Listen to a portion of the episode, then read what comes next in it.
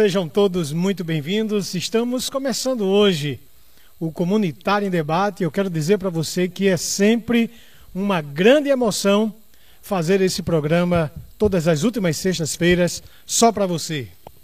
E lembrando que hoje o nosso programa aí contando com a participação do pastor Josemar, Márcio Ribeiro e o pastor Agostinho e na câmera do tem o pastor Felipe.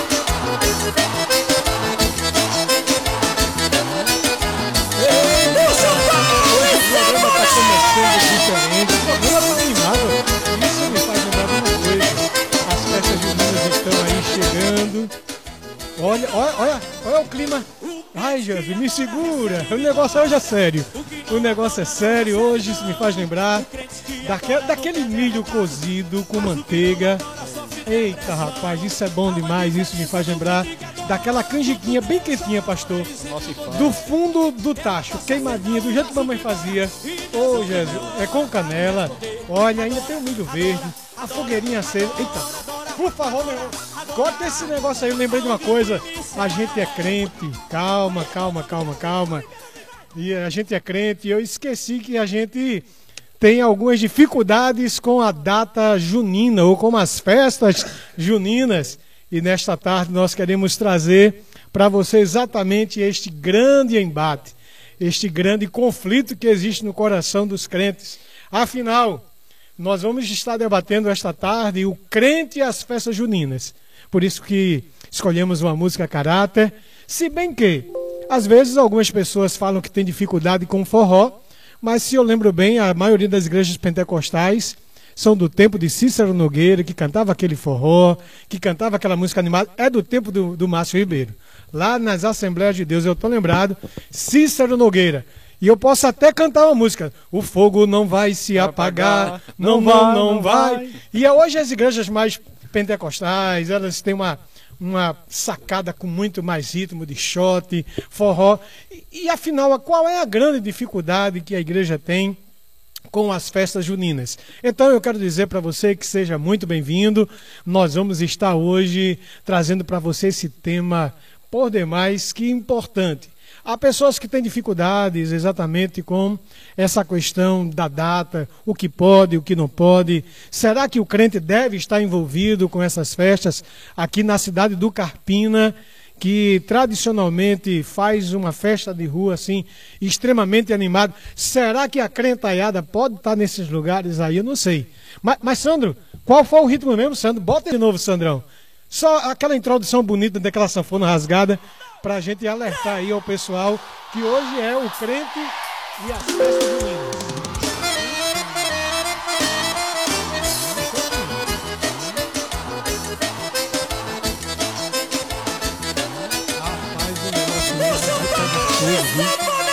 Pastor Agostinho, colorido, faz lembrar né? os palhoções, né? é verdade, aqui, o que não adora não recebe não, o que adora não quer escândalo, mas o que não adora sofre depressão. Pastor Felipe tá ali, camisa quadriculada. Olha que, que animação. Hoje eu vim aqui mais é uma torcida da uva discreta. Eu sou neutro. Mas eu quero dizer que é nesse clima de alegria que a gente está começando o Comunitário Debate. Ah, que programa gostoso, final de tarde. Toda última sexta-feira de cada mês a gente se reúne com muito carinho para trazer aqui temas onde afinal você é que tem é a estrela desse programa porque afinal é você que envia suas perguntas, é você que envia ali no chat da IWR e a gente tenta aqui responder. E como você sabe, o Comunitário Debate é um programa cristão, é um programa que procura trabalhar os temas à luz da palavra de Deus e isso para nós é muito reconfortante. E embora hoje o tema esteja aí apimentado com esse clima junino, nós não vamos nos é, furtar a discutir. Afinal, tem muitos crentes que têm dificuldade com o tema e hoje os pastores vieram aqui afiados. O irmão Márcio Ribeiro aqui veio com calhamaço de texto bíblico. Eu não sei qual vai ser a posição dele. Trouxe uma Bíblia extremamente grande, O pastor Josemar eu já conheço, é o rapaz mais moderado, é o rapaz da história. Afinal, essa festa é pagã, é católica, é para crente. Eu estou em dúvida. Eu estava dizendo aqui ah, quando cheguei no estúdio da IWR, não sei se a gente vai explicar ou vai confundir.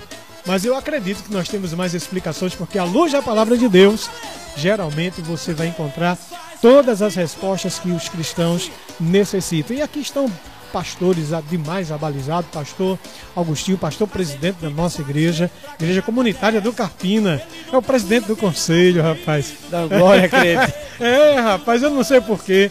Lá no, lá no estatuto tá lá, tem o presidente, é por isso que eu chamo ele de presidente. Mas Augustinho aqui está conosco e eu quero passar para os nossos irmãos aí, para suas suas falas iniciais, saudando aí esse público maravilhoso, abençoado, que sempre no final da tarde está conosco no Comunitário Debate. Pastor Josamar. Amém, amém. Boa tarde a todos. É uma satisfação estar aqui, né? Todo último domingo de cada mês para poder. Última sexta. É, última sexta, desculpa. É domingo é negócio de, de pastor mesmo, né? última sexta de cada mês e, e poder aqui estar tá batendo esse papo com vocês, e isso tem sido uma satisfação. Mas o pastor Jorge estava falando aqui, eu estava me lembrando daquele meme do crente com a Bíblia na mão, aí toca o forrozinho, ele tenta se segurar. Depois... Enfim, de vez em quando acontecem essas coisas aí, né? Mas vamos é, falar sobre esse tema que para alguns parece ultrapassado, mas é bem atual. Chega a época de época junina, desde que eu me entendo por crente, que tem essa, essas dificuldades. O crente pode ou não participar. Então a gente vai tentar tentar trabalhar um pouquinho isso aqui é, nesse dia. Espero que a gente possa aprender juntos aí, para a glória de Deus. Pastor Augustinho, seja muito bem-vindo, meu amado irmão. Alegria. Obrigado, Pastor Jorge. É uma alegria muito grande a gente voltar aqui, né? Novamente com mais um tema. Eu quero uh, dar um abraço para minha esposa, minha filha e para toda a comunidade de fé que, que representa a igreja comunitária do Carpina. Né? Um abraço a todos vocês. É uma alegria muito grande a gente poder estar nesse, nesse debate aqui, eh, nessa discussão de ideias. Na verdade, esse é um tema que eu sempre tive desejo de, de, de debater, de discutir com os irmãos, porque eu acho que ajuda as pessoas a pensarem biblicamente sobre algo que é do dia a dia, dentro da nossa cultura, né? Especialmente nós que somos nordestinos, isso está muito na nossa uh, no, no, nosso campo, na nossa realidade.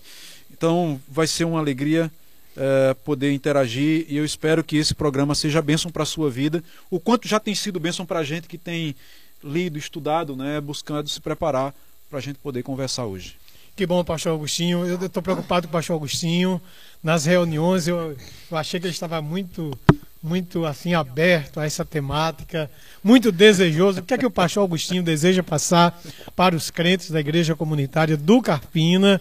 E aí os irmãos de Timbaúba, os irmãos de Guadalajara estão ouvindo e se e rapaz, Vão pegar no pé da gente. Será, rapaz? Será? será que esse ano tem crente eu, eu desejo, eu desejo que o povo de Deus tenha conhecimento, como disse lá o texto em Oséias, né, que o povo de Deus foi destruído porque faltou conhecimento.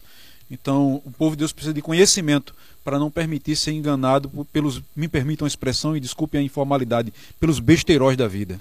Vixe, o homem já, já deu para perceber que o homem não veio para brincar, viu? O homem está sério.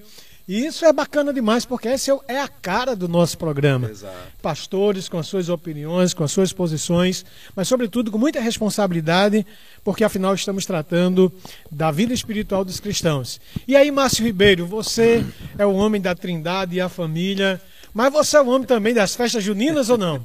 Olha, Márcio Ribeiro vem de uma tradição que, sei lá, até essa música aí é meia, meia estranha, tá tocando aí. O que é que você acha aí, Márcio Ribeiro?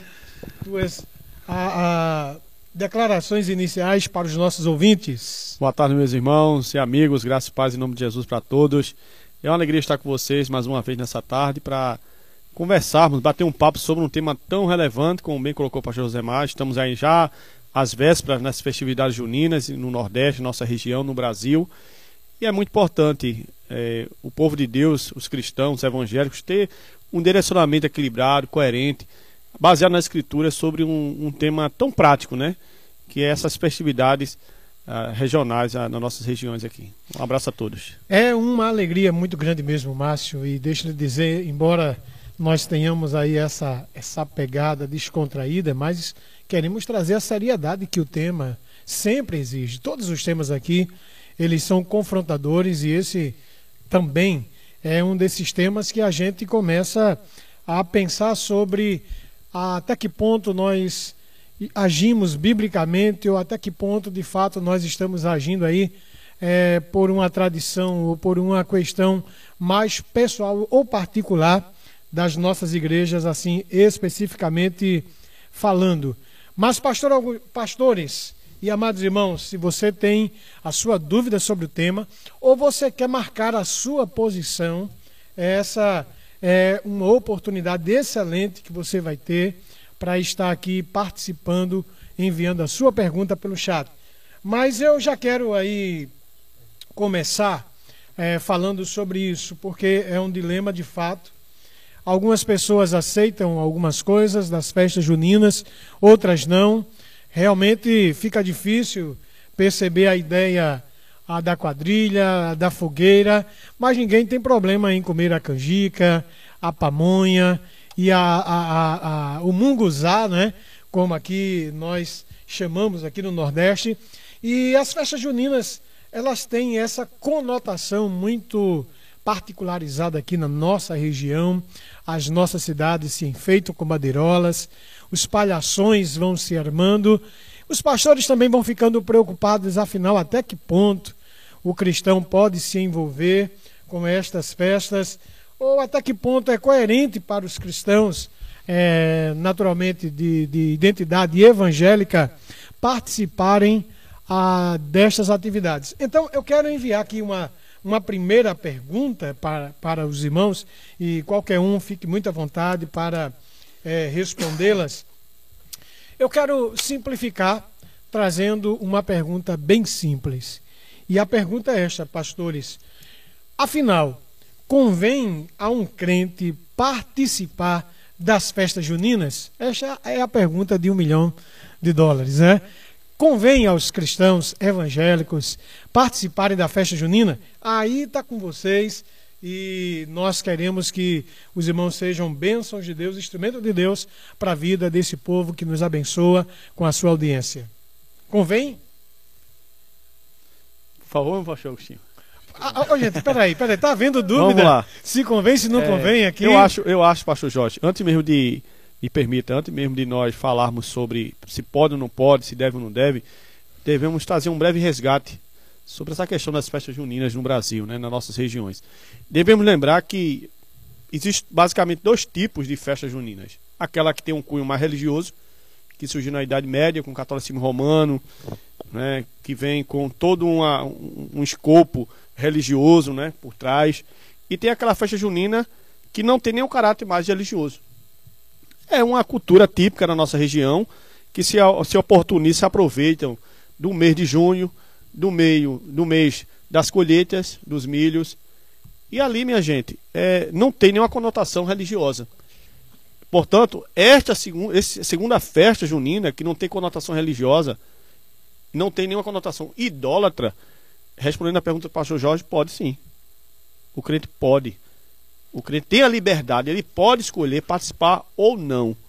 Eu acho que o maior problema das festas juninas hoje, e a confusão que é gerar na cabeça de muitos cristãos, de muitos evangélicos, pastor Agostinho, é por causa da sombra da idolatria, da sombra a, dos ídolos que é colocado nessas festividades. Mas devemos lembrar que se perdeu muito isso ao longo dos anos e acaba tendo esse desdobramento na festividade junina. Que nós temos hoje uma festividade junina que não é tão religiosa assim. Ocorre é, no nossos lares, no nosso privado, ocorre nas escolas, principalmente aquelas escolas que não, não é católica. Qual é o problema, meus irmãos? Nenhum. Você pastoreia a igreja, irmão, para vir com essa ousadia dizer que os irmãos podem brincar São João? Então, porque tem muitos pastores que vão discordar com você dissonantemente. Então. Porque você agora foi atrevido, irmão. Então, a gente precisa lembrar que eu falei de dois tipos. E geralmente a gente só se apega àquele tipo religioso. Pastor Xan, quer fazer um complemento, por favor, meu irmão? Olha, eu essa pergunta eu acho que ela é, é, é uma pergunta não tão fácil de se responder, porque ela tem desdobramentos. Exatamente. Deixa-me falar de minha experiência então. É, o que eu tenho de memória do período junino na minha infância era de ir para a casa do meu avô. Ele comprava milho, comprava muito milho. Minha avó, minhas tias faziam muita comida de milho. Os netos, os, os filhos, as noras, os genros, enfim, todos iam. E, e a gente estava ali brincando, não havia nenhuma conotação, pelo menos dentro da família. Já eram cristãos, pastor? Evangélicos? Ah, os meus pais não, mas eu sim. Ah, e minha avó era crente, eh, já era crente em Jesus. Meus tios eram crentes em Jesus, a boa parte ah, da família ainda não, mas alguns eram. Então os primos com quem eu, eu mais tinha contato, eles já eram crentes, filhos de crentes e tudo. Então não havia nenhuma, nenhuma conotação religiosa nesse momento em família a gente se juntava para celebrar. Aproveitávamos o feriado, que era um feriado católico. Sim. Mas não íamos à missa, não íamos a nada e, e isso era essa é a memória boa e muito muito agradável que eu tenho. Prazerosa. Prazerosa. eu não sei Prazerosa. o eu não sei o pastor Agostinho. Eu não lembro e, eu também é, eu, eu nem sempre fui cristão, né, evangélico. Eu me converti em 97, mas antes dessa data eu sempre estava envolvido em festa junina e nunca me lembro de ter celebrado a nenhum ídolo, nenhum santo. Pois é. Era um momento, como o pastor Agostinho falou, prazeroso, agradável, que todo mundo se confraternizava, comia muito milho, pamonha, canjica, e minha gente, Isso. sinceramente, não lembrava Isso. nem que era que tinha nenhum aspecto religioso. A gente estava ali era para celebrar mesmo. Mas tinha quadrilhazinha assim, coisa Quadrilha. Tinha, tinha quadrilha? Tinha. Ave Maria. Tinha fogueirinha passar o milho, mas essa é a questão, gente. A gente tem que preste bem atenção nisto a gente fazia, pelo menos eu fazia essas, essas coisas sem nenhum tipo de conotação religiosa. É, no nosso caso, exatamente por sermos de uma família com um bom número de pessoas evangélicas, não sim. havia quadrilhas, né? sim, não havia essa, essa, relação. Agora veja o choque que me aconteceu. Quando eu estava na pré-adolescência, por volta dos 12 anos por aí, é, eu estava na igreja e um obreiro da igreja, num período de São João, pegou o texto de Jeremias, capítulo 7, essa é uma experiência pessoal. Uhum. 7 de Jeremias, versículo 17. Hum. Leu na igreja o texto que diz assim: Não vê o que estão fazendo nas cidades de Judá e nas ruas de Jerusalém? Verso 18: Os filhos ajuntam a lenha, os pais acendem o fogo, e as mulheres preparam a massa e fazem bolos para a rainha dos céus. Além disso, derramam ofertas a outros deuses para provocarem a minha ira. Então esse, esse obreiro pegou esse texto, esses dois versículos, e ensinou na igreja que era pecado o crente não somente participar das celebrações juninas, mas inclusive fazer comida e, e, e, e se utilizar das comidas na época, na data das, das celebrações dos santos. Ué, eu podia até comprar milho, mas não podia comprar naquele dia, podia fazer comida, mas não naquele dia, porque era pecado. Então veja, veja o que isso, veja a confusão que isso gerou na minha cabeça, eu ainda é, é, adolescente. Então, durante muito tempo, eu comecei, eu, eu não entendia, não é do texto, não sabia nada de hermenêutica, de interpretação bíblica. Aí eu disse, rapaz, eu nunca tinha imaginado isso. E realmente, está vendo o texto está falando aqui, ó. Os pais acendem o fogo, os filhos pegam a lenha e as mães fazem o bolo. E, e aqui tem tudo a ver com Irmãos, eu precisei amadurecer para entender primeiro que foi exatamente um exercício errado de interpretação bíblica, um texto descontextualizado, que não tinha nada a ver com celebrações juninas, etc. Então, eu acho que essa discussão é pertinente para fazer a gente entender que nós não podemos pegar um texto bíblico tirar o texto do seu contexto e criar um pretexto para aquilo que nós achamos que é certo ou errado. Infelizmente, permita, pastor Agostinho, ainda tem muito disso. As pessoas não têm responsabilidade com a interpretação bíblica. Pega a escritura fora do seu contexto e faz a aplicação que quer. Por que é. nós temos tanto disso ainda? Né? Por que estamos aqui debatendo um tema desse? Porque, infelizmente, muitos irmãos queridos e amados estão imersos numa, numa teologia ou numa interpretação equivocada. Bem, eu, até agora eu ouvi vocês aqui, ouvi o pastor Agostinho, ouvi o Márcio Ribeiro, que já foi logo dizendo que convém, que pode e tudo mais. Mas, pastor Josemar, o senhor tem a responsabilidade é. de conduzir as suas ovelhas no caminho de é santidade. da balança, né? É, eu gostaria de ouvir o amado irmão quanto à sua percepção, porque a pergunta é essa: convém ao crente participar das festas juninas? Então, é, com, quando a gente fala assim, participar das festas juninas é muito amplo. É muito É, bom. é comprometedor amplo. demais. É, porque é o seguinte, eu, é, diferente é, do pastor Agostinho, eu sou de tradição católica e é, na minha família, né? E obviamente uma da- das minhas melhores lembranças da infância é justamente em período junino, né? É, meu tio, ele ele era administrador de uma granja e nesse período junino a gente estava sempre lá, né? É, ora na casa dele, ora na casa do patrão, é, participando das festas e, e, assim eram boas lembranças, não, não tem nada a ver uma coisa com a outra. Agora, é, se a gente pensa ah, em de repente é, questões familiares ou festas familiares, um encontro para aproveitar as comidas de milho, né?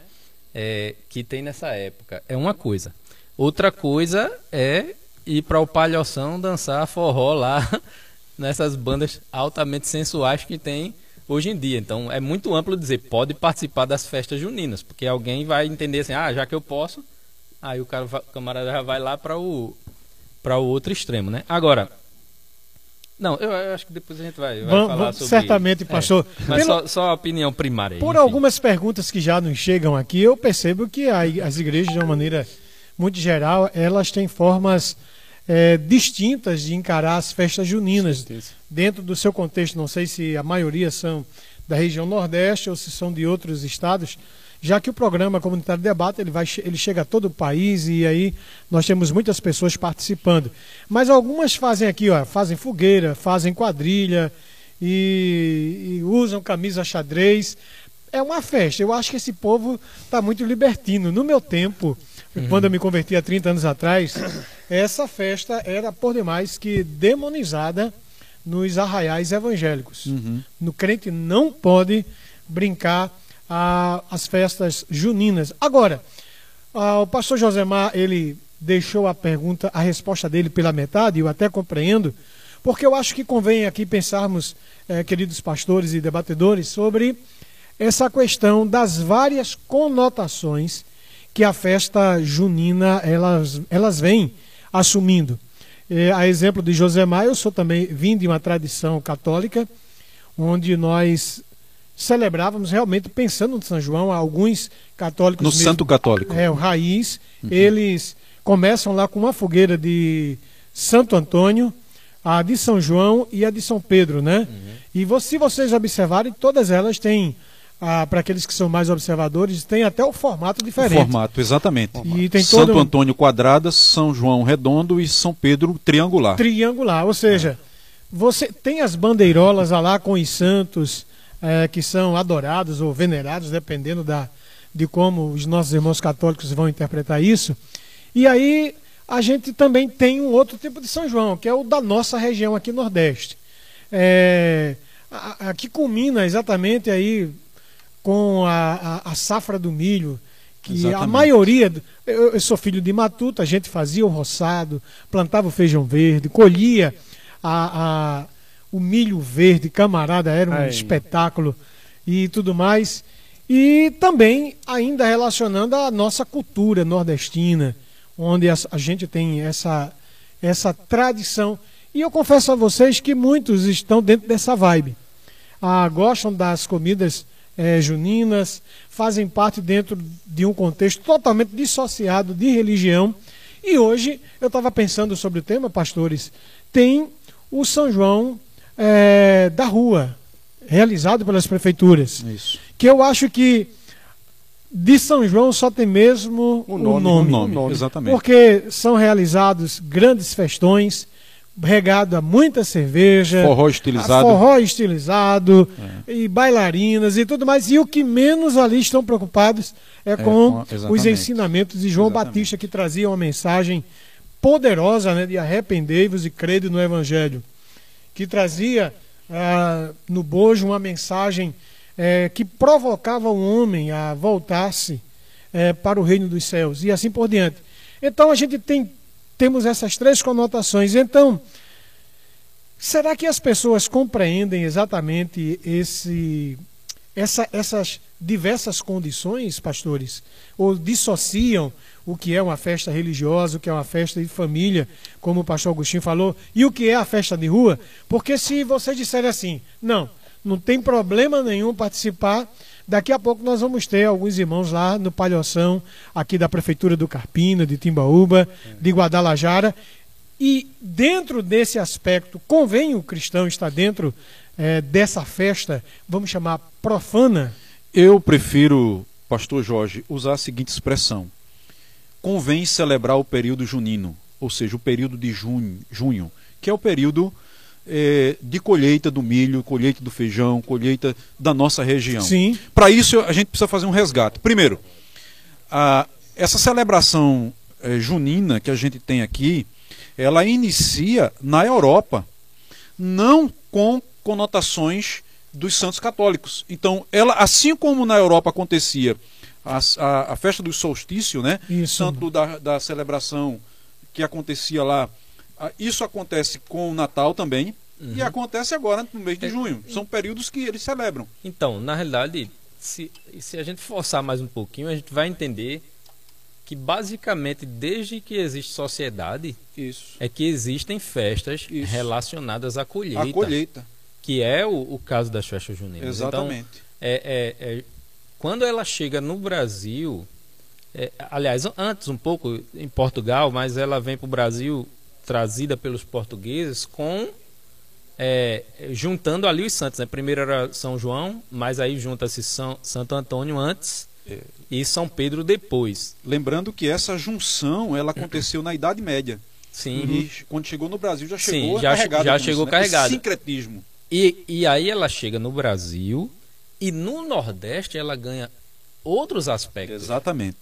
Então Exatamente. ela é uma festa que hoje ela tem sua força no Nordeste. Talvez hoje, hoje ela nem para a maioria das pessoas ela nem tem essa conotação religiosa, religiosa, porque ela ganha uma certa laicidade aqui, né? Exatamente. Né? Ela não tem essa conotação religiosa, seria hoje em dia ela mais uma celebração da cultura do Nordeste. Exato. Do que necessariamente uma celebração religiosa. Inclusive, a quadrilha, para alguns historiadores, é uma sátira do casamento tradicional.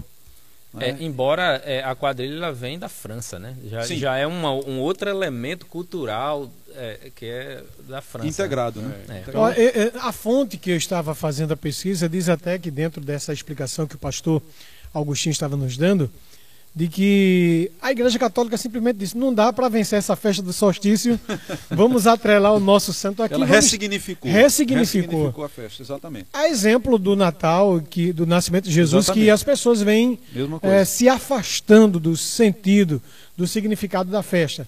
Mas eu quero trazer aqui algumas perguntas já dos nossos ouvintes e já agradecidos, porque a nossa audiência tem sido sempre muito fiel, coisa que nos deixa muito felizes poder contar com os irmãos aí do outro lado.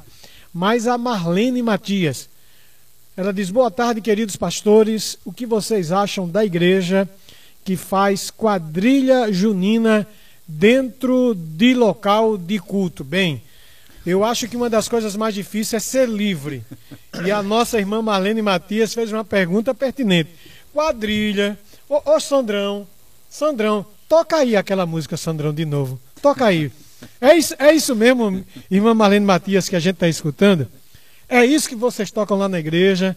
Tem a Narrie, a Lavantu. Não nada dela, não. não. É, eu, tô, eu, tô percebendo, ó, eu tô percebendo que o pastor Jorge tá, tá, tá piorando a situação da gente aqui. Tá, tá potencializando aqui. A mulher fez uma pergunta, Jorge já. Brincadeira, pessoal. O que vocês acham da igreja que faz quadrilha junina dentro do local de culto, afinal? É importante desmistificar é, primeiro essa questão do local de culto, né? Sim. Porque assim, é, se fosse fora do local de culto, poderia? Então tem um resquício, é, é, é tem um resquício judaico tem, aí, né? Tem essa questão aqui, né? então, o, o, local de culto é apenas um prédio que a igreja usa, se reúne para fazer. E a igreja, de fato, segundo as escrituras, é o povo. Nós é que somos o templo então, do Espírito. Se o povo está né? reunido debaixo de uma árvore, ali é a igreja. Né? Então, é, é só para desmistificar isso. Agora, eu tenho dificuldade da igreja, eu particularmente, a organizar uma quadrilha. Uhum. Né? Organizar uma quadrilha. Eu acho que isso não é papel é, da igreja fazer isso. Vai ser só uma forma de se aproximar do mundo para dizer que é legal. Exatamente. Né? Então eu acho É uma que linha tênue, né? Um quando perigo, você né? abre mão para isso, você vai sempre abrindo mão para outras coisas para poder.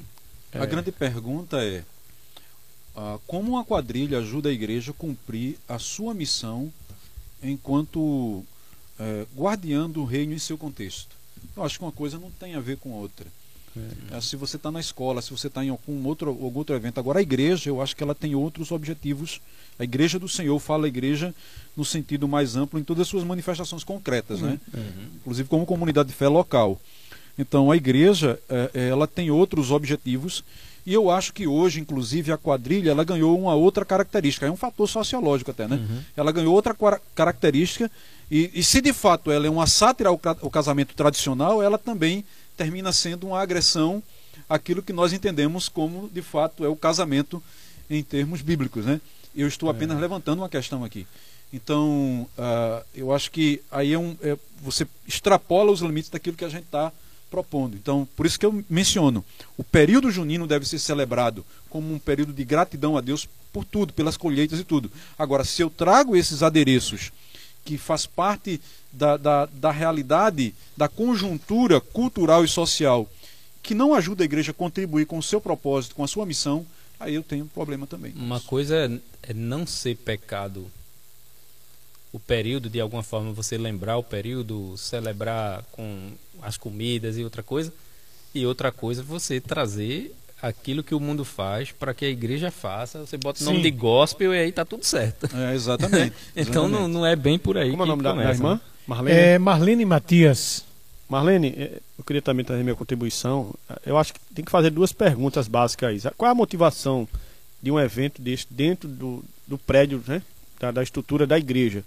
E segundo, essa, essa, essa festa junina na igreja, ela vai glorificar Deus ou vai ser motivo de tropeço para a glória de Deus? É o que Paulo vai dizer.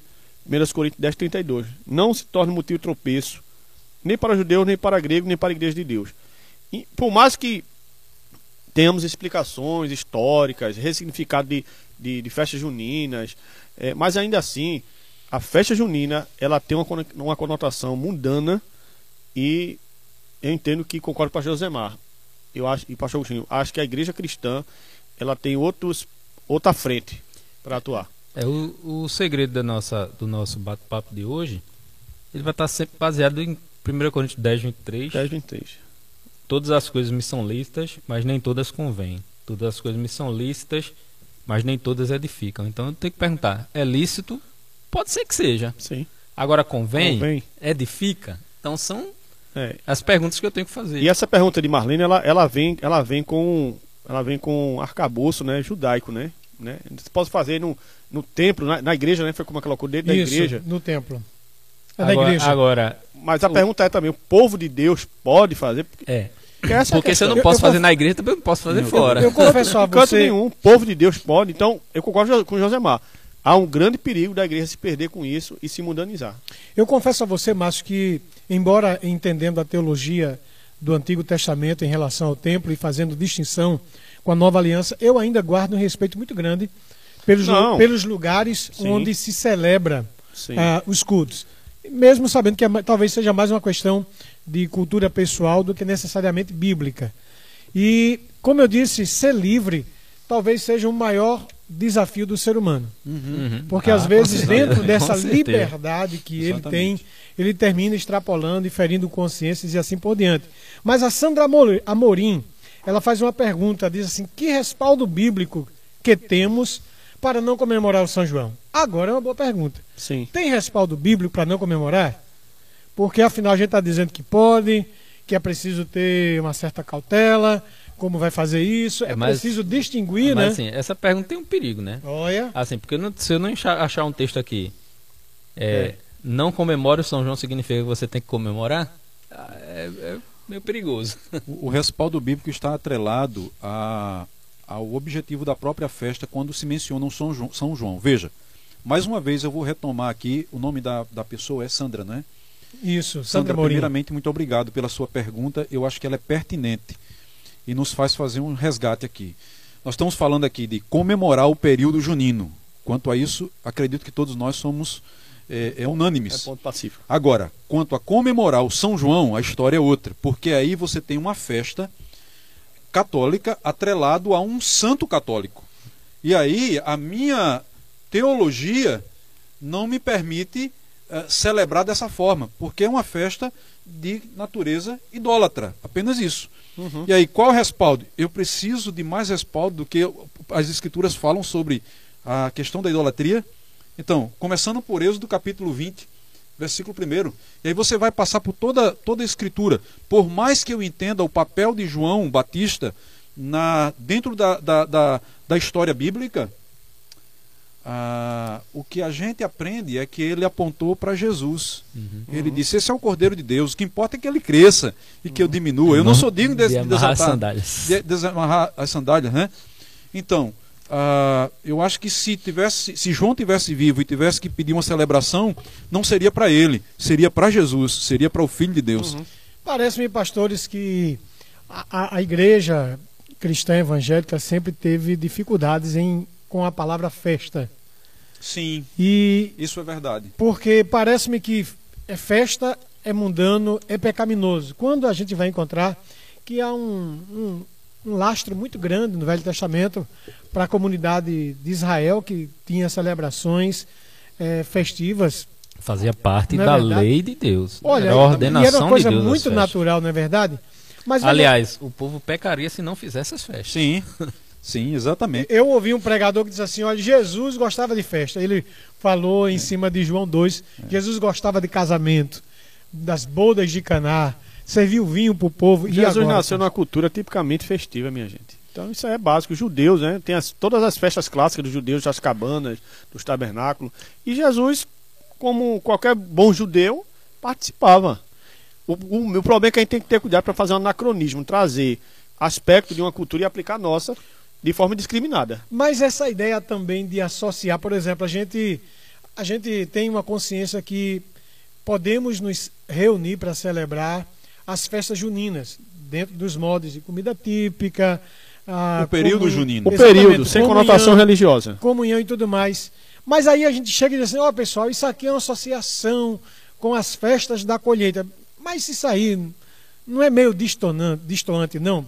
Porque a festa da colheita não tem esses mesmos aspectos. Ô Jorge, e quando isso ocorre dentro de uma escola que não Mas tem nenhum cunho religioso? Você acha, eu também acho que não. Eu não acho não. Eu acho, cara. Eu não acho não, porque é o seguinte, a festa hoje é da colheita. Sim. Olha, mas nós não somos é mais um aquela comunidade. Nós não somos mais aquela comunidade agrícola como era Israel. Mas independente disso, independente de ser é. comunidade agrícola ou não, é a colheita. O objeto é, da celebração. É, o objeto da celebração é a fartura, agrícolas. é a abundância. Olha, quer ver uma questão? O, o Dia de Ação de Graças uhum. é uma comemoração cristã, protestante, pelo menos de isso, início, né? Hoje isso. nem tanto, pelo menos de início, de agradecer a Deus pelos frutos da terra. A Oktoberfest, né? Dos alemães. É uma festa de colheita. Hoje tem a festa das luzes, se não me engano, Sim. na China. É. Festa de colheita. Então, é, ela continua sendo uma festa da colheita. Agora, é, ela não é a festa da colheita judaica. Exato. A gente não está celebrando a festa da colheita judaica, como o Márcio disse, é um anacronismo, né? Trazer. É, tá trazendo. Jorge, repete, essa, repete essa pergunta da irmã que, que ela fez que aí. Que respaldo bíblico que temos para não comemorar o São João? Marlene é o nome dela, não. não Sandra Amorim. Sandra. Sandra. Tem um texto muito interessante, 1 Coríntios capítulo 10, versículo 19 a 23. Paulo vai falar sobre comida oferecida a ídolos, né? É, festividades idólatras. Veja o que ele vai dizer. Portanto, eu estou querendo dizer: será que o sacrifício oferecido a um ídolo é alguma coisa? Ou o ídolo é alguma coisa? Não. Quero dizer que os pagãos sacrificam e o que é oferecido é aos demônios e não a Deus. E não quero que vocês tenham comunhão com os demônios. Vocês não podem beber do cálice do Senhor e do cálice do demônio. Vocês não podem participar da mesa do Senhor e dos demônios. Porventura, provocaremos ciúme ao Senhor? Somos mais fortes que ele? Aí, tudo é permitido, mas nem tudo me convém. Tudo é permitido, mas nem tudo edifica. Ora, facilmente eu posso aplicar aqui. Se eu participo numa festa, ao primeiro molde que falamos aqui, que é uma festa religiosa, Sim. idólatra, minha gente, estamos tendo comunhão, nos relacionando, participando da mesa de demônios. É isso que Paulo vai dizer. Ah, Pastor Jorge, permita-me uma coisa que, que é importante. Quando a gente fala de igreja ah, e a atuação da igreja no seu contexto, ela precisa se, se ver como uma instituição que ela é autoteologizante. Ela faz teologia para o seu contexto e para a sua realidade. Uhum. Quando a gente pensa nas festas, na história do povo de Israel, quando Israel passou a celebrar a festa das colheitas, a festa das semanas, né? É, colheitas ou semanas. É, ou ser. semanas. É, a gente tem, também era chamado de Pentecostes, né? Porque quando Sim, acontecia aí já no Novo Testamento. Testamento. é. Em Atos, Então- em Atos 2. Israel não criou essa festa. Essa festa já era celebrada pelos povos do Oriente Antigo antes de Israel existir como nação. Inclusive a- com a festa celebrada a- a- a- aos deuses pagãos. Então o que é que Israel fez? Israel ressignificou por orientação de Deus para que eles se lembrassem que a festa dentro da realidade de Israel era uma lembrança dos atos e dos, das bênçãos de Deus na vida e na história do seu povo. Então, festa é uma forma de você lembrar aquilo que Deus fez para com você. Então, hoje a igreja ela precisa ter essa, eu creio, ter essa, essa prática de olhar para trás, tirar lições da história e dizer por que não? Por que não? É interessante, desculpa, Josemar. É interessante que o povo de Deus, sim, sabe ressignificar a festa de forma correta, dando graças e louvor a de quem de fato criou todas as coisas, que é o nosso Deus. Em contrapartida, os povos pagãos e aqueles que não conhecem o Deus vivo e verdadeiro estão dando glória e louvores a ídolos. Vê que interessante. Então, mesmo surgindo antes de Israel, Israel, Deus traz, traz essas festas e dá o significado correto, como está lá no Salmo, né? A terra e a sua plenitude pertence ao Senhor. Lembra de Moisés dizendo: Olha, para que vocês lembrem que Deus mandou as chuvas serode, a temporã, porque é Ele que faz essas coisas. Agora, se o povo estava em pecado, não tinha chuva no tempo certo e assim por diante. Nem festa. Nem, Nem olha, nada. muito menos, nem né? festa. E havia cativeiro e punição. Ó, Daiane Silva, ela fez uma pergunta e, e Daiane, a tua pergunta foi respondida na pergunta da Marlene Matias, porque ela disse assim, por favor, ah, gostaria de saber se comemorar o São João dentro da igreja é pecado. Então já respondemos isso aí, mas a Patrícia Santos, ela traz uma pergunta também interessante. Na minha igreja fazemos o Sem João com Cristo. Isso está certo ou errado? Quero que me respondam biblicamente. O povo para gostar de Bíblia, viu? É, minha irmã Patrícia Santos, muito pertinente a sua pergunta, porque a igreja, talvez por falta de definições, tem encontrado meio termo. O que, é que vocês acham do verdade- São João com Cristo? Cadê os. Ô, Sandro, acorda aí, Sandro. Cadê aquela música abençoada, Sandro? Sandrão, a moça tá falando que agora a gente pode celebrar o São João com Cristo. E essa música aí, essa aqui é, é, é a que pega, viu? Porque a gente faz assim. é, muitas igrejas elas criticam o forró, mas toca forró o ano inteiro, não escuta pentecostais. Não dá para entender. Vamos lá. Patrícia, É, O nome dela é Patrícia. isso. Bom, antes dos colegas falarem, eu, Patrícia, deixa eu dizer uma coisa para você. É, eu entendo o propósito da festa. Se eu fosse fazer na minha igreja, eu faria com João e com Cristo. E por quê? Porque eu não vejo nenhum problema de você reconhecer o, o papel que João fez. O, o grande problema hoje, e não quero dizer que é esse o da sua igreja, é que se usa uma, uma, uma estratégia para mostrar é, um- uma segunda forma de você celebrar aquilo que todo mundo está celebrando nessa época. Então, assim, eu, eu acho que é uma. Eu, eu diria até um certo anacronismo, tá? Eu acho que é um certo anacronismo. Veja, o nosso problema aqui não é contra a pessoa do João que a Igreja Católica celebra, é quanto à idolatria por trás dessa celebração. Então, A idolatria ao João. ao João, exatamente. Então, eu colocaria, se eu tivesse que fazer a festa, era com João e com Cristo, sabendo que João apontou para Cristo como Salvador e que ele era apenas um instrumento da graça de Deus. Tem que ensinar a igreja, tem que conduzir a igreja para entender esses papéis e manter exaltando a Cristo e honrando a João. É, dá para se entender é, o que motiva as pessoas a pensarem né, nessa questão. Existe um- uma, uma referência é, do catolicismo e, e, portanto, as igrejas evangélicas de uma certa forma, vão ter uma certa barreira. Agora, às vezes também muda, muda-se o nome e no final das contas é uma tentativa de imitar o que está sendo feito. Eu não estou dizendo que é o caso da sua igreja, nem tenho autoridade é para isso. É bom deixar conheço, isso bem claro, né? né é, não conheço a questão, é, mas eu conheço alguns, algumas realidades. Então, nesse sentido, muda-se o nome, mas assim, tenta-se imitar a festa e não é bem por aí, né? Exatamente. É, mais uma vez, a distinção entre o São João e as celebrações juninas. Exatamente. São coisas diferentes. São coisas diferentes. A, a igreja parece-me que, aliás, a igreja não, alguns grupos religiosos de alguma forma procuram acomodar algumas coisas que talvez na visão de alguns líderes não veem como pecado e para não deixar a igreja alienada de algumas questões que são culturais, como é a questão do nosso do nosso São João enquanto festa junina, né? Enquanto a festa de época. Festa de época.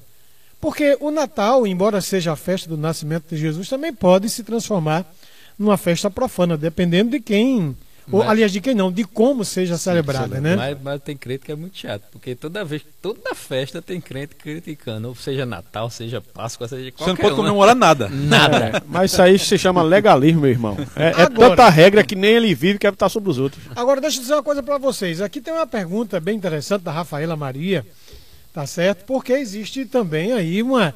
Essa, o, o aspecto da estilização porque aí vem a questão das bandeirolas, Ixi. a exemplo da árvore de Natal, que pode ou se não pode, a, da roupa de xadrez, né? E eu acho que foi o Luiz Felipe que mandou até o vídeo hoje para o grupo da Devocional, mostrando que não é mais coerente apresentar o matuto com a falta de dentro, porque o contexto sociológico mudou. É, Luiz é chato isso aí, né? Até Luiz Gonzaga até Luiz Gonzaga já cantou em épocas é. atrás que não tem mais matuto, não. Não é verdade?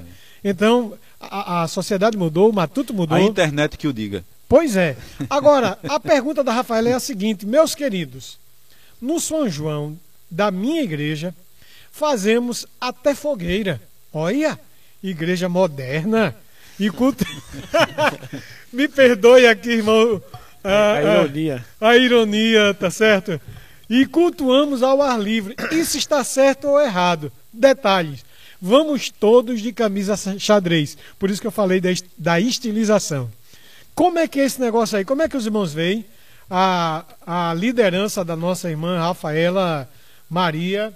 Não vê nenhum problema, parece-me que a igreja também não vê nenhum problema. Talvez tenha alguns chatos de plantão ou alguns santos de plantão. É verdade? Nem sempre a maioria está correta.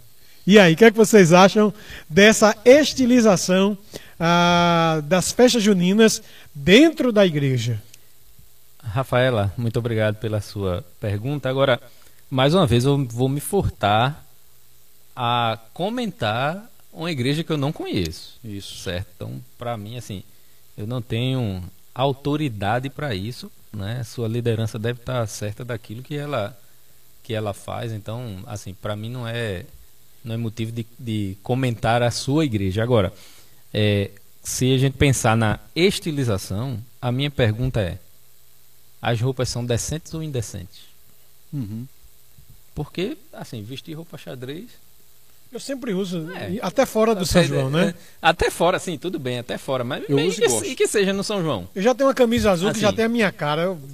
Um problema é. sério. Então, assim, a, eu acho que a pergunta que deveria para o crente deveria ser feita era essa: a roupa é, é decente ou é indecente?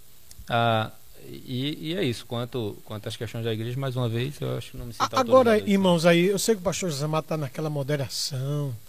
Ele não quer se comprometer, não quer falar sobre a postura da, da liderança da nossa irmã. Agora, o fato é que, vamos pensar, tudo bem, temos uma consciência cristã amadurecida, não vemos problema nenhum em relação aos festejos juninos, isto porque já sabemos separar o que é o festejo cultural, o que é o festejo religioso. Agora, para o pessoal de fora da igreja, para o povo do mundo, como a maioria do povo fala, né? Ah, isso não destoa não, já que sabe que o crente tem que ser diferente, citando o profeta lá do Antigo Testamento, que agora vereis a diferença entre quem serve a Deus e quem não serve. Amém? Você pode dar glória? Então, dentro dessa realidade, não é estranho para quem é do mundo ver que Os crentes que, é, que são para ser diferentes, agora estão dentro da igreja tocando forró, estão de camisa xadrez, bandeirolas, uma fogueira acesa. Isso não é estranho, não? Como é que a gente, a gente pode responder pelo não crente? Como é que é isso? Então, é, vamos pensar aqui o seguinte: estilização. Eu preciso entender a conexão que existe entre cada símbolo em sua origem e como isso mudou ao longo dos anos. Eu vou dar uma, só um, um, um exemplo aqui. As bandeiras. Eu até falei na discussão que a gente estava fazendo né, sobre isso. Qual o problema do crente pegar uma bandeira? Tem problema quanto a isso? Veja, as bandeiras inicialmente, inclusive quando isso foi conectado, quando a festa pagã ela foi conectada à festa religiosa na Idade Média, as bandeiras elas tinham as imagens dos santos. Até pouco tempo atrás. Até pouco tempo atrás tinha isso. Aí eu te pergunto, alguém passou aqui recentemente por alguma algum ambiente decorado com São João, eh, para a festa de São João, São Pedro, uma coisa com a imagem dos santos? Raramente não. Então essa, esse aspecto religioso ele está cada vez mais se desvencilhando. Esse é um outro ponto que a gente tem que, tem que fazer uma distinção. Ah, a questão do, do balão, né? Havia eh, eh, na sua origem uma conexão entre a terra, o céu, a questão da adoração a, a, aos deuses pagãos e tudo, não ao, aos santos católicos. Isso antes de tudo, todo esse período. Então, hoje, a gente concebe essa ideia? Não. Balão hoje é crime, viu, pastor? Então, hoje, inclusive, é crime, né? Mas eu digo, aquela figurinha, né? Que sim, nas bandeiras. sim, Agora, deixa eu colocar aqui o seguinte. Vamos pensar o que é que Paulo fala. Paulo, ele. Há dois textos que são emblemáticos: capítulo eh, 10 de 1 Coríntios e capítulo 14 de Romanos. No capítulo 14 de Romanos, Paulo está tratando de questões internas da igreja. Crente com crente, crente escandalizando crente, ou se escandalizando com crente. Já em Corinto, ele está falando daquele que sai e, dentro do contexto de uma conjuntura de uma sociedade que era altamente idólatra, onde até no mercado tudo era oferecido aos ídolos e a pessoa não deveria sair perguntando tal, tal, tal, porque o ídolo não era nada, não representava nada. O que eu compro e o que eu uso, dando graças a Deus, é meu. Então, onde é que eu quero chegar aqui? Eu preciso entender até onde as minhas ações elas recomendarão mal a, o meu testemunho cristão eh, e, e não farão jus ao evangelho que eu, que eu creio. Então, onde é que eu acho que tem que ter o ponto de equilíbrio? Uma coisa sou eu, como Augustinho, pessoa física, usar uma camisa de xadrez no período junino porque faz parte desse ambiente. Outra coisa é eu, como pastor, levar a igreja a usar a camisa de xadrez para a gente comemorar o período. Eu acho que aí são duas coisas distintas. Então, como pastor, eu não recomendaria a minha igreja fazer isso. Como não, como não recomendo até hoje, né? Eu acho que não seria eh, não comunicaria, do ponto de vista da prática, o que eu quero comunicar às pessoas que estão ao redor da minha igreja, se no dia de São João eu faço uma fogueira e faço uma quadrilha. Eu não consigo comunicar a distinção que existe entre o que eu percebo da festa e o que eles percebem. Uhum. A ideia do comer carne, escandalizar é, o irmão, E não tem nem como Pois é. a exigir gente isso não deles. come, né? Não tem. Você não pode exigir Não do, do, do descrente que ele entenda as Aí é o implicações, o aspecto histórico. Essa fala do pastor Agostinho é muito pertinente porque é, nos leva a perguntar sobre a relevância da igreja em certas comunidades. Pois é. não é? Então, será que realmente vai glorificar Deus? Será que não vai criar mais confusão? Será que não vai levar a comunidade de fé a, a, a, a se afastar do evangelho de Jesus Cristo? Porque isso pode acontecer. E É, pode e, e tem grande possibilidade de acontecer. Mesmo que não seja pecado, mesmo que toda a igreja entenda que, e a liderança entenda que não tem conotação religiosa, mas, gente, é como o Paulo falou, né? É, evitar de ser tropeço para o fraco na fé. Né? Evitar de ser escândalo para o descrente que convida você para comer carne sacrificada aí, como está lá em 1 Coríntios, como o apóstolo Agostinho falou. Então eu acho que são coisas que têm que ser repensadas pela liderança da igreja. É, né? A, a, ti- a gente vai andar aqui com algumas perguntas. O programa hoje está andando rápido. Tá? Muito rápido. E as perguntas estão aqui fervilhando. Que povo abençoado, esse povo aí que prestigia a IWR, ouvindo o programa Comunitário em Debate. Somos gratos demais a você que faz as suas perguntas, envia pelo chat e o nosso prazer é responder. E aqui tem uma pergunta que eu acredito até que eh, já foi já foi eh, entabulada acima. A a, a, a diferença é muito pequena. Tiago Lima diz assim: na minha igreja, sempre comemoramos o São João com programações específicas. Mas aí vem a minha pergunta: isso é bíblico? Bem, acredito que já foi respondido, viu, Tiago? Porque a grande questão é: você distingue o que é que você está fazendo enquanto igreja, o que a liderança está recomendando? Tem conotação religiosa? É para São João? Ou é, às vezes é só um momento de comunhão para os crentes também não ficar de fora né, de um momento tão cultural como é aqui no Nordeste, por exemplo? Você parar para celebrar ao redor de uma mesa, as comidas típicas e assim por diante. Mas a Rosângela Martins, aí sim, aí vem uma pergunta interessante agora para os senhores. Rosângela Martins diz assim: o crente pode ir ver os festejos juninos, agora está falando certamente dos palhações promovido aí pelas prefeituras, com as garotas safadas da vida, com os safadões da vida. Calcinha preta. Calcinha preta. É, e eu, do forró. eu soube que o prefeito do Carpina gosta do calcinha preta, né, rapaz? O negócio é sério. É, o nosso irmão Manuel Botafogo. O homem é labareda até no nome, viu? Mas e aí, pessoal? O crente pode ver e ver os festejos juninos, ah, na, na- certamente nas ruas, nas palhações e aí por diante? Qual é o texto que a gente está usando como referência para o debate? Coríntios 1 1 Coríntios Coríntios, 10, capítulo 10. 23. 23, E o que é que a gente está mencionando aqui? O que é que Paulo diz? Todas as coisas me são lícitas, mas nem todas me convêm. Todas as coisas me são lícitas, mas não me deixarei nominar por nenhuma delas. Então, ele tem liberdade para ir. Ninguém o aprisiona. Ele pode ir se ele quiser ir. Convém ele ir? Não. Não. O que é que um, um crente, e quando eu falo um crente, é uma pessoa que teme ao Senhor, Sim, vai fazer isso. numa, numa, numa banda de forró? Parece saudade do mundo. Pois é. Então, eh, eu entendo que quando você eh, tomou uma decisão em Cristo, você rompeu com algumas questões com as quais você não estava mais eh, de acordo. E, e- e em situações que te levavam à sensualidade, a uma série de outras práticas que não condiziam com a vida que você queria viver hoje em Cristo. Então eu acho que não há nenhuma conexão dessa, desse tipo de celebração, desse tipo de ajuntamento com, que você, com quem você é hoje em Cristo. Qual é o nome? É o. Deixa-me ver. Tiago? Tiago Lima. Tiago, meu irmão, deixa eu lhe dar um conselho de irmão e amigo. Fuja dessas coisas, fuja dessa aparência do mal. É, a liberdade cristã, Tiago, ela não dá liberdade para tudo. A liberdade cristã, na verdade, é uma grande responsabilidade em nossas vidas. Porque tudo que fazemos com a liberdade cristã deve pensar na glória de Deus e no bem do irmão. E na sua própria maturidade cristã, na sua intimidade com o Senhor. Se você começa a flertar, não, eu vou só olhar e vou para casa. Eu pergunto, em que esses ambientes vai glorificar Deus? Em que esse ambiente vai edificar a tua vida? Ô, ô Márcio, é, no meu tempo, eu ainda eu não era cristão de, de origem evangélica, de ordem evangélica, e a gente ouvia falar de música do mundo, que eram os forróis aí.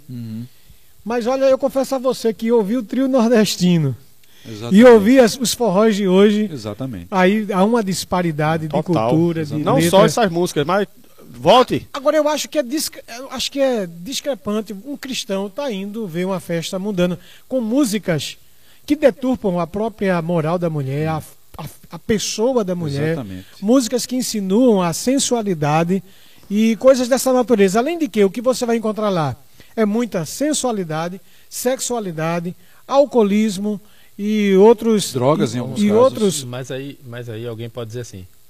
Mas não vou mas fazer um isso. pé de serra? Que Uhum. são as músicas mais clássicas. Sim, mas tá na rua. Sim, mas Tá no é, é isso contexto que eu tô rua. dizendo. Assim, a qualidade da letra da música aqui não, não, vai ser fazer tanta diferença. É, eu, eu não estou preocupado tanto Eu quando eu digo falo para. porque ah, antigamente era questão mundana. Sim. E a gente achava aquilo mundano e de fato não era uma música sacra. Mas hoje parece que a coisa piorou e muito. E não é só nesse aspecto que eu estou tratando. Porque independente de, de onde é o ajuntamento, há lugares que certamente eu vou concordar com os irmãos que não é conveniente o crente estar lá, embora Mas, ele e possa. tenha cuidado, Tiago. À medida que você questiona nessas perguntas, esses questionamentos sinceros, é, você precisa ter cuidado, porque se você questiona se pode ver a festa junina, amanhã você vai questionar se pode ver também festas, os carnavais da vida. E aí você começa a abrir concessões e é muito perigoso para a vida cristã. A Laís Melo faz uma pergunta em relação a São João. Qual deve ser a postura do crente em relação aos festejos juninos? É outra pergunta que também foi recorrente. Já, já foi explorada e eu fico feliz aí pela tua participação, Laís. O Túlio Vasconcelos, ele mandou aqui uma notinha dizendo: Paz, meus amados irmãos, Deus abençoe, parabéns pelo excelente tema, altamente oportuno. Quanto ao aspecto de gratidão, devemos ser gratos por tudo e em todo o tempo. Nos nossos dias, a colheita é todos os dias, não só de milho, como de feijão, soja, laranja, uva e tantas, e tantas culturas agrícolas diferentes em tantos meses do ano. Quanto aos aspectos culturais, concordo que de fato os adereços, a música popular, seus conteúdos e sua motivação danificam muito dos princípios que a igreja defende. Há um grande sincretismo e muita idolatria. Precisamos ser precavidos sobre isso. A igreja precisa ficar longe dessas coisas, pois já é difícil a nossa jornada sem contribuir para confundir a mente do nosso povo, aceitando essas culturas tradicionais abraçadas ao paganismo. E ele conclui dizendo a pessoas que até acreditam, como eu, até os primeiros dias após a minha confissão por Cristo, que a fogueira de São João estava na Bíblia. Tive que ser muito bem orientado pelo é, meu pastor. Hoje, alguns autores, como James Nash, afirmam a relação da fogueira junina com os sacrifícios a Moloch feitos em épocas de colheita. Ou seja, são, depende da interpretação do autor. eu fui um bom católico e ouvi há muito tempo que a, a fogueira era um trato entre Maria, claro que isso é tradição, e isso. Santana, como diz isso. o católico que quando o menino nascesse, ela acendesse uma fogueira, ou seja, há uma séria origem, mas também há fundamentos, porque, como o pastor Agostinho pontuou aqui, essa, essa festividade é de origem europeia, e aí tinha essas fogueiras oferecidas, oferecendo aí a, a ídolos. Mas o nosso irmão Leonardo disse: qual a posição dos pastores em relação ao São João e suas comidas típicas?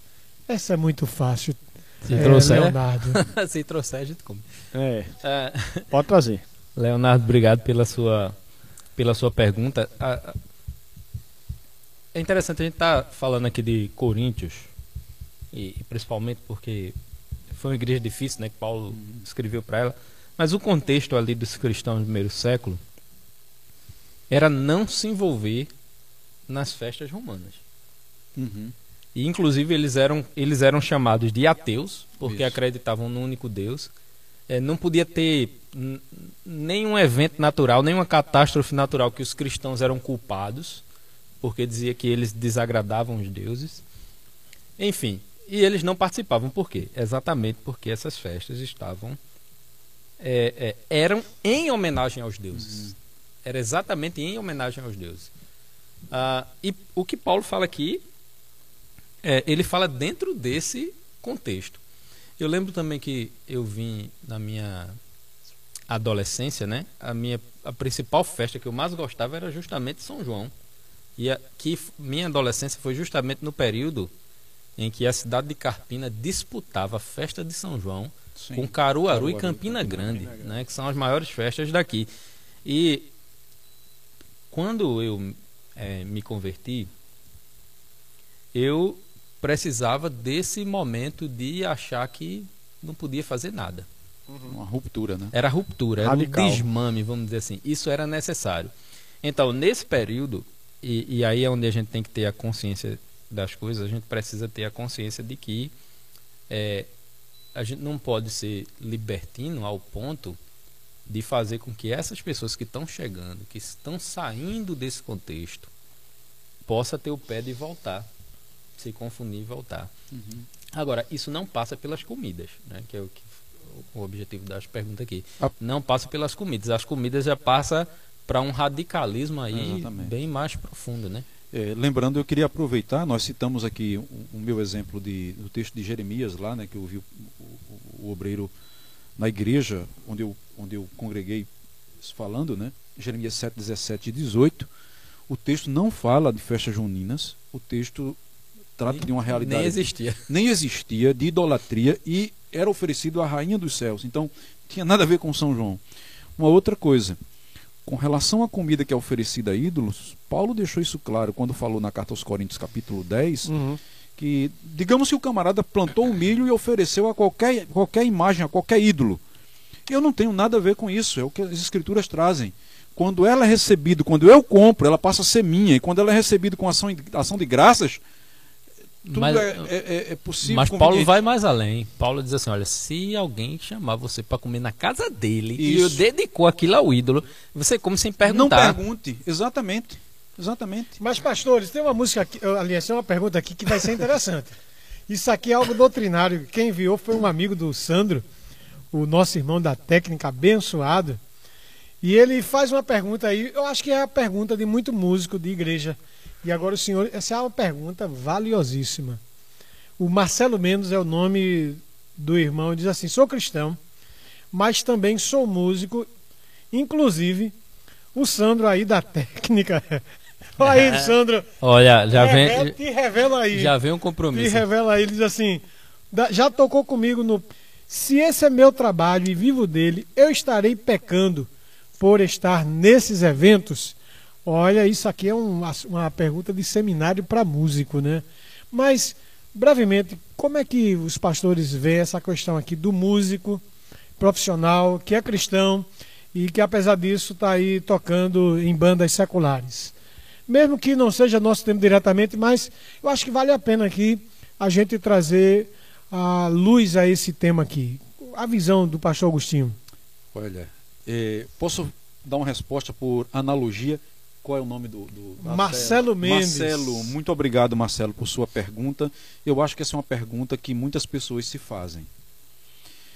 Eh, há um exemplo no Antigo Testamento, no segundo Reis, no capítulo. ah, capítulo 5. Deixa me ver aqui. Ah, de segundo reis segundo livro dos reis ah, é, capítulo 5 a cura de Naamã ele era um comandante do exército da Síria e ele foi curado e ao ser curado ele se converteu pelo menos em suas convicções ao Deus de Israel e antes dele voltar para sua terra ele fez um, um observação para o profeta de Deus, o Eliseu. Ele disse: Olha, é, homem de Deus, eu vou parafrasear aqui. Peço que, peço que você considere e, e- e- que quando eu, quando o meu senhor, o rei, o rei da, da Síria, ele entra para adorar no templo do seu Deus, eu preciso ir com ele, e porque ele se ajoelha e se apoia em mim. E eu, vou ter, eu tenho que fazer esse, esse, esse ato. Mas ele deixou claro nas suas falas de que essa não seria uma atitude do coração, de, de idolatria dele. Ele não mais adoraria os deuses da, da Síria. Ah, o que é que acontece? Tocar numa banda tem se constituído o seu emprego e o de muitas pessoas que antes de conhecer a Cristo já estavam ali ganhando seu pão e tendo que sustentar a sua família. E aí eu falo a minha opinião, que Sim, que o pastor. pastor perguntou. É importante. O que é que eu acho? Eu acho que você, como crente, você conhece um ambiente. Esse ambiente te faz bem. É o que você gosta. Você se sente confortável. Se você pudesse, você mudaria de lugar, mudaria de profissão, mudaria de. Talvez não de profissão, mas de, de, de local de trabalho. O que é que você tem que fazer? Você precisa orar a Deus e dizer: Senhor, eu gostaria de estar num local que estivesse mais conectado com o teu propósito para a minha vida. Uhum. Mas enquanto isso, se esse é um- o, o- o local onde você sustenta a sua família, existe uma hierarquia aqui de valores que você precisa lembrar. Sua família precisa ser sustentada e você precisa ter cuidado quanto a isso. Agora, no momento certo, Deus vai providenciar os meios e você vai poder é, é, estar no emprego onde você possa glorificar a Deus muito mais do que na forma Com os dons e está fazendo. talentos que ele possui, né? Hoje, a Sandro está aí na técnica, Pois tá é, fazendo o Santo está conosco. um ministério aqui abençoado e acredito que há muitas saídas. E além disso, ah, essa é uma pergunta que o pastor dele né, precisa é.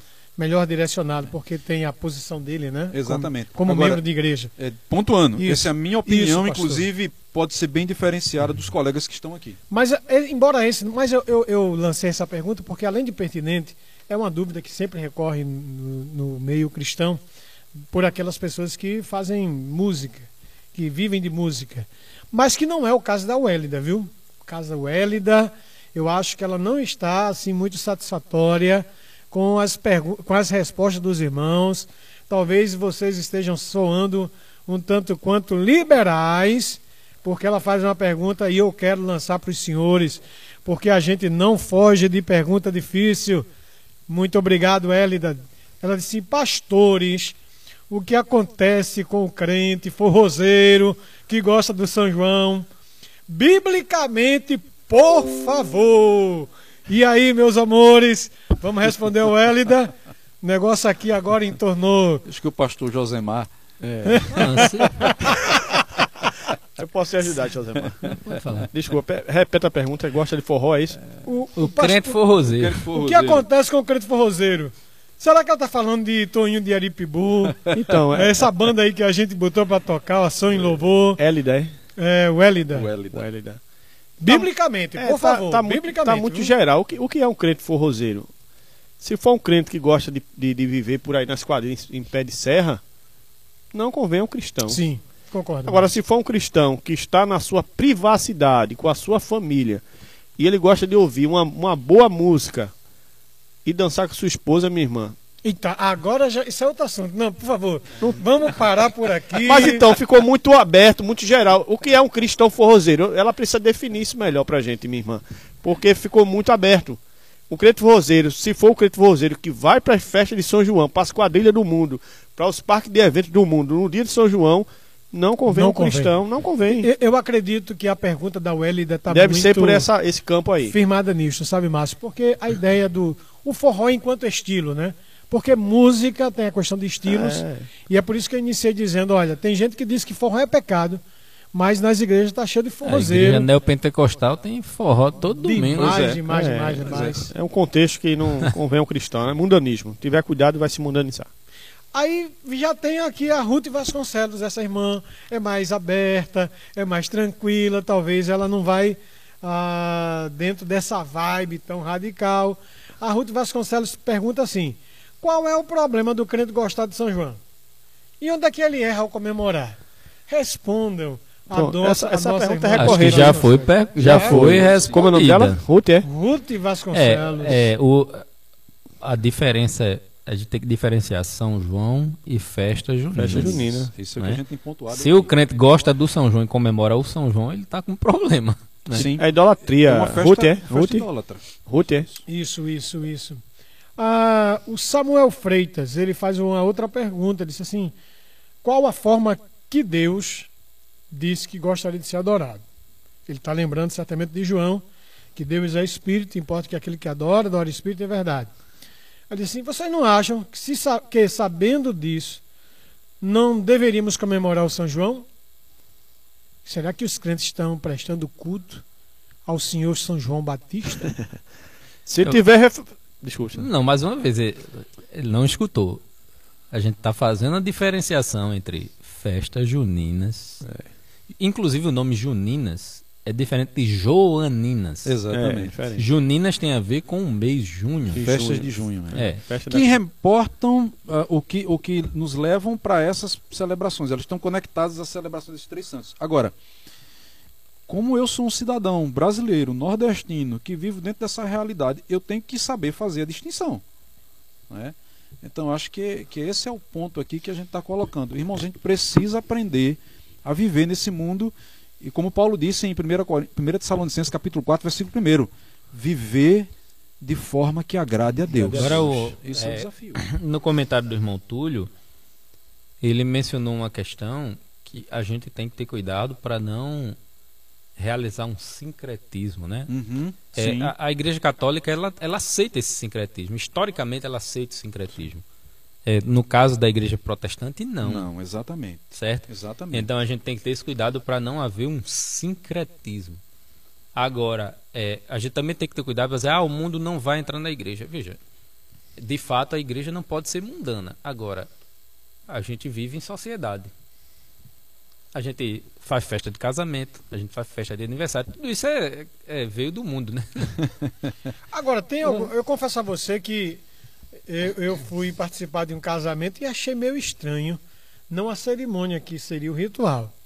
Mas, meu amigo, depois apagaram as luzes. Começou uns glóbulos, uns globos, é, cheio de luzes. E começou uma música rí- rítmica, fazia pum, pum, pum. Eu disse, rapaz, o negócio aqui tá meio estranho. Como é que os crentes não Balada tão- gospel. Balada gospel, esse é o negócio aí. Mas os crentes, às vezes, não exageram um pouco em É isso que eu tô dizendo. O cara bota o nome gospel lá e acha que tá tudo certo. A- a- É, é- Outra, outro casamento que eu participei, esse eu achei engraçado, viu? Porque o cara disse assim, bem, música mundana não pode, o pastor vai proibir. Mas ele fez uma, uma estratégia bem, bem definida. Ao invés de botar música nacional, músicas mais conhecidas, só música internacional. Era só Oh Bye My Friend. Os crentes vêm inventando modas para entrar, para darem ocasião à carne. É. Eu acho que isso, isso é uma coisa que precisa ser é, deixar bem claro aqui. O, e eu acho que até pastores devemos voltar. Estamos chegando já ao fim do nosso do nosso programa. Temos só mais umas duas perguntas, mas eu acho que precisamos pontuar isso melhor. Porque a pergunta do Bruno Marques é: o São João é uma festa pagã? Então talvez alguns estão entrando aí, entraram do meio do programa para frente e não pegaram essa essa Explicação. essa explicação.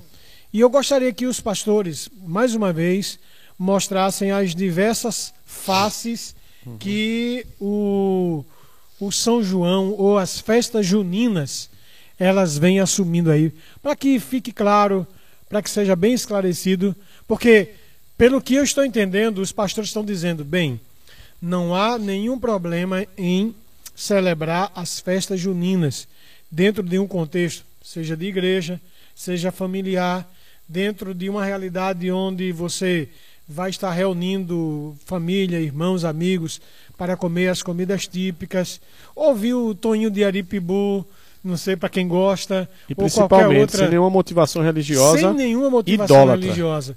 Mas afinal, se alguns forem fazer a pesquisa, vai realmente perceber que essa festa tem uma origem, parece-me que pagã. E eu, por isso mesmo eu gostaria que os irmãos pudessem reexplicar para alguns dos nossos ouvintes que entraram talvez na metade do programa. Não, é importante entender que a origem não diz tudo, né? Porque a- acho que essa mesma foi a mesma discussão do Natal.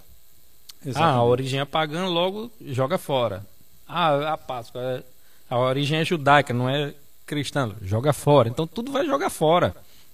O coelho não tem nada a ver. É, o coelho Mas não o tem nada a tá aí. ver. É, Nós temos aí, e, e pra- e nós temos celebração de ano novo, todo mundo celebrando ano novo. é ano novo. Aí tudo- você vê que tem, tem grupos, tem um misticismo muito grande. E, É, no- e é. nós cristãos não. Desde que o mundo é mundo, que se comemoram festas em períodos de colheita. E ela, mais uma vez, ela chega lá na Idade Média, o catolicismo lá de Portugal inclui a- os, os, os dois outros santos, né? além de São João, que era do período, inclui São, São, Santo Antônio Antônio antes, São, Pedro, Pedro depois. E aí chega aqui no Brasil, e aí especialmente na região Nordeste, ela ganha diversos elementos do Nordeste, né? O próprio forró, né? E, e- e outras coisas. Mas hoje essa festa, ela é de, um- de uma certa forma laica. Ela não é uma festa é, religiosa. Existem elementos e pessoas que comemoram de forma religiosa, continua existindo, mas não é a totalidade dessa festa, né? Não é a totalidade. Então, a, se você pensa nas comemorações, mais uma vez, isso aqui tem que ficar bem, bem firme. Você pensa mais uma vez nas comemorações juninas é uma coisa. Festejar o São João é outra coisa. Já ganha uma conotação religiosa. igual. Assim como é outra coisa festejar Santo Antônio, como é festejar São Pedro. É, pois é. Como é Mas também festejar o ano novo. Será que os crentes estão brincando aí com aquela, aquela, aquela crendice lá de Santo Antônio de botar água na aliança para ver se casa? Bota ele de cabeça para colocar baixo, de assim dentro cabeça da... para baixo? Como é que tem crente hoje para tudo, viu? né? Simpatias. Mas a Janaína Lopes, ela faz o seguinte comentário e pergunta: Lamentavelmente, temos visto muitas igrejas entrando de cabeça no mundo e Sim. suas comemorações. Qual o parâmetro para o crente frente a essa situação? É uma pergunta bem pertinente. Muito fácil de responder. 1 Coríntios 10, 31. O apóstolo Paulo vai dizer: Quer comais, quer bebais, quer façais qualquer outra coisa, fazei tudo para a glória de Deus. Tudo que a igreja fizer, tudo que o crente fizer, que não resultar na glória de Deus, ele deve repensar e deve refazer a, a, o seu, a sua vida. Então, se as minhas celebrações elas não resultam na glória de Deus, é uma celebração com proposta idólatra, com proposta pagã, que vai me levar à sensualidade, que vai me levar ao pecado, que vai me levar à embriaguez, eu preciso repensar, eu preciso refazer a, a minha, a minha prática. Agora tem um detalhe também, assim. é, existe uma cultura de igreja, no caso, pensando aqui, igreja protestante, né? Predominante, que não é a cultura de todas as igrejas protestantes. Isso é muito bom ressaltar. Então tem muita, tem muito crente que pensa a partir dessa cultura predominante que às vezes não é nem da tradição da igreja dele, né? E aí essa, essa tradição parece que toma conta e a gente tem que viver segundo ela. E não é bem assim. Eu acho que é aí que a gente tem que voltar para os escritos de Paulo mais uma vez. Quando Paulo trata, no capítulo 14 de primeira, de, da carta aos Romanos, ele vai falar dos crentes que são fracos na fé, que faziam distinções de dias, que faziam distinções de alimento. Paulo vai dizer assim: olha, cada um faça de acordo com o A que, sua convicção. com o que é a- a- o seu entendimento diante de Deus. Quem faz separação de dia faz para o Senhor, quem não faz para o Senhor também não faz. Então veja, o meu irmão que vive dentro da macrocultura evangélica, que tem uma- um pensamento diferente do meu, ele precisa me respeitar. E eu preciso respeitar o meu irmão que faz parte dessa macrocultura que pensa diferente de mim. Isso não tem a ver com escândalo, tem a ver com a forma como eu encaro certas situações. Agora, o que é que tem a ver com escândalo? Quando aquilo que eu faço compromete o meu testemunho, a verdade do evangelho na minha vida, aquilo que Cristo fez em mim, e isso serve de empecilho para que outra pessoa também se chegue a Cristo. Aí é um grande problema. Aí Paulo vai tratar 1 Coríntios capítulo 10. São coisas distintas. Então aquele pastor que fez a escola de samba gospel tá, tá fez para glória de Deus. Bom, o resultado é que vai indicar, primeiro, motivação e resultado. Ah, ah, existe uma coisa. Mais ou menos. Pois é. Mais ou menos. Eu só não é. vou citar o nome do santo, mas acredito que vocês tomaram conhecimento sobre isso. Mas tem uma outra coisa que chama atenção, que eu acho que é uma pegadinha para os crentes serem imersos dentro de uma cultura não só dos festejos juninos, mas do próprio São João.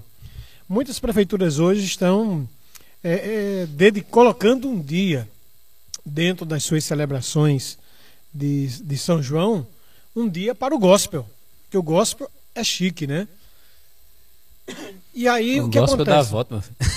É, rapaz, o gospel dá- é interessante. E aí algumas prefeituras trazem um- uma banda, um cantor famoso, e dentro das, das celebrações de São João, elas colocam o- esse dia que seria dedicado, né, tanto para católicos como para os evangélicos. Isso daí não é um pouco é, é, capcioso demais, não? Eu acho que é uma política feita por quem, por quem não conhece os evangélicos. Exatamente. É porque, na realidade, a- quando a gente vê. Eu Mas gosto, os eu- evangélicos eu, gosto, vão, viu, Josemar? eu gosto muito de debate político. Eu acho interessante quando o pessoal que vai falar de política e envolve as questões dos evangélicos no meio. É interessante como não conhece, não sabe de nada como pensa um crente. Sabe não. É incrível isso. É só, é só palavra de efeito. Então, o cara que faz uma festa lá e bota um, um dia para os evangélicos, ele está querendo agradar, mas ele não sabe como pensam os crentes. É, eu, eu, eu vou ter algumas reservas, algumas ressalvas também com relação a essa questão da cultura gospel. Eu acho que é preciso, eu acho que hoje é preciso diferenciar o que é o evangelho e o que é a cultura gospel. Ah, Dá um bom outra tema coisa- aí, pastor. É, Eu pensei isso Sim, também sim. aqui. É um bom tema para a gente discutir em algum tempo aí. Uma outra coisa. Há um aspecto positivo ao, nesse evento aí. É que você tem é, parte da cultura moderna pluralista, ela abre espaço para qualquer uma, é, é, é, qualquer um grupo. A pergunta é a seguinte: ah, o pessoal da cultura gospel se sente feliz porque foram chamados para a festa é, é, junina, seja lá o que for, né? Porque vai ter um espaço para eles lá. Esse mesmo povo está feliz se o, a prefeitura abrir espaço para as religiões de matriz africana, por exemplo? Porque essa é uma cultura pluralista, é para todo mundo. Pois é. é então as Olha, pessoas não deveriam reclamar. Não, mas também tem o, o seguinte: muitos, muitos cantores seculares cantam música gospel no show às vezes. Pois é. Porque gosta, porque acha bonita e tal. Então. Aquela de Regis Danese, né? Sim. É, Entra na minha casa, na minha entra isso na foi minha vida. cantado em diversos shows E aí. eu de fiquei imaginando, porque uma, uma madrugada eu acordei, eu morava próximo do centro e de onde eram realizadas as festividades lá em Tibaúba, e eu acordei com aquela música bonita, bem executada. Entra na minha casa, entra na minha vida. Aí eu disse, rapaz, como é que esse povo bebo tá cantando esse negócio? Será que estão compreendendo o que estão fazendo? Então, mas Sabe? aí muitos crentes dizem assim, olha, veja que máximo. Pra mim não significa muita coisa. Eu não. acho que a bondade aí é você estar aberto para o diálogo é, interreligioso, né? Eu acho que você tem essa abertura. Agora, onde é que a coisa pesa aqui? Eu acho que esse mover, essa, essa, nessa direção aqui, a gente tem a propagação de um evangelho que não é o evangelho. Pois é. Somente isso. As pessoas não se incomodam, tá lá Pois é. tomando uma e cantando. Cantando. Queridos, que alegria poder realizar este comunitário em debate. E eu gostaria de, de concluir hoje diferente, fazendo um resumo daquilo que nós estivemos debatendo. Uma coisa que eu acredito que precisa ficar muito clara para você. Antes de fazer uma. Talvez você entrou na metade do programa e talvez assim, mas rapaz, esses pastores são liberais, estão dizendo que a igreja pode comemorar as festas juninas. Bem, entenda bem que nós fizemos uma distinção entre o que é o São João, enquanto uma festa religiosa promovida pela Igreja Católica, o que são os festejos juninos, que está muito atrelado ao regionalismo, à celebração de colheita e assim por diante. E ainda falamos um pouco sobre essa cultura da festa profana, que é aquela lá do palhoção da, da, da cidade, com as programações e bandas e assim por diante. O que parece-me, e se eu tiver errado, os irmãos podem me corrigir, é que nós deixamos ah, uma mensagem de que o crente é livre para fazer a coisa desde que ele glorifique a Deus, sem abrir espaço, abrir concessão para atender aos apelos da carne, ou seja, a, uma boa consciência a respeito do que se faz, como faz, onde faz, eu acho que é bastante pertinente. Você precisa ter o cuidado de não usar a sua liberdade para, por exemplo, ferir a consciência de um irmão que é imaturo, não é?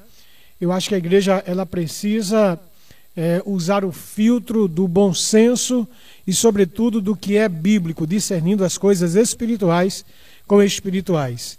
Entendendo que estamos imergidos dentro de uma cultura que necessariamente torna-se pecaminosa quando atendemos aos anseios idólatras e carnais, coisas dessa natureza. Então, o pecado não vai estar em você comer sua canjica, sua pamonha, ou quem sabe reunir a sua família numa fazenda, ou seja lá onde for, e reunir as pessoas para assar o milho numa fogueira, coisas dessa natureza. Até porque nunca vi assar milho em fogão a gás, não é verdade? Então, assim, são coisas que é preciso deixar pontuado aqui, mas ficamos demais felizes com a audiência de hoje. Foram 1.790 pessoas conectadas no Comunitário em Debate, cidades como Itamaracá, Lagedo, Maceió, Itambé, Belo Horizonte, Itaquitinga, São Caetano, Sirinhaém, João Pessoa, Tracunhaém, Fernando de Noronha, Lagoa de Itaenga, Campina Grande, Garanhuns, Campina, Carpina, Paudalho, São Paulo, Rio de Janeiro, Recife, Bezerros, Vitória de Santo Antão, Gravatar, Surubim, Limoeiro, Olinda, João Alfredo, Ferreiros, Caruaru, Toritama, Passira, Feira Nova, Goiânia, de, Goiânia, Goiânia de Goiás, é, Cumaru, Arco Verde, Petrolina, Custódia, Catende, Nazaré, Cabrobó, Brasília, Juazeiro do Ceará, Igaraçu, Abreu Lima e Ipojuca. E ainda faltaram é, cidades como Timbaúba e Guadalajara que estão conectadas aqui. Guadalajara e Paudalho, né? É, e Paudalho. Vai entrar como Paudalho. Que estão conectadas aí pelo YouTube, pelo canal da Igreja Comunitária é, do Carpina. A você, a nossa gratidão por ter participado conosco, enviando suas perguntas sinceras. A você que esteve conosco para debater sobre o crente e as festas juninas. Esperamos encontrar vocês no próximo mês com um tema por demais que provocador, mas sobretudo com respostas bíblicas que abençoam a sua vida. Fica na bênção e boas celebrações juninas para vocês.